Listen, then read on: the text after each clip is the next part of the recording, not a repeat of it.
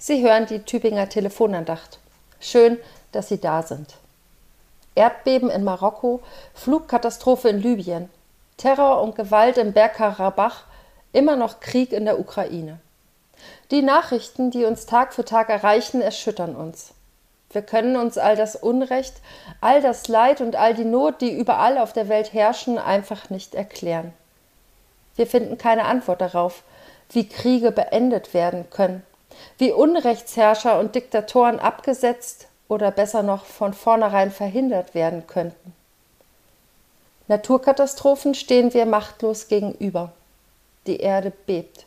Und selbst wenn wir ahnen oder wissen, dass Flutkatastrophen etwas mit der menschengemachten Zerstörung der Umwelt zu tun haben, wir können jetzt aktuell einfach nichts gegen die Wassermassen tun.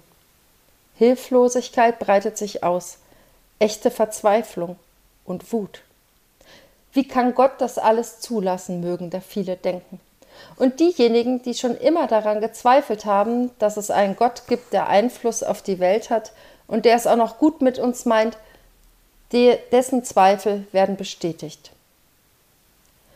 Andere halten auch jetzt an ihrem Glauben fest. Sie bitten Gott um Hilfe. Sie danken ihm bei erfahrener Rettung. Sie suchen bei ihm Trost, wenn ihnen alles genommen wurde. Andere helfen. Sie suchen nach Überlebenden, nehmen Heimatlose auf, versorgen die Notleiden mit dem Nötigsten, spenden Geld, bringen Decken, Nahrungsmittel und Medikamente in die Krisengebiete, helfen mit schwerem Gerät beim Aufräumen und Wiederaufbauen. Sie tun das aus der tiefen Überzeugung heraus, dass ein Leben ohne Nächstenliebe und Barmherzigkeit sinnlos ist. Sie stimmen ein in die Tageslosung für heute.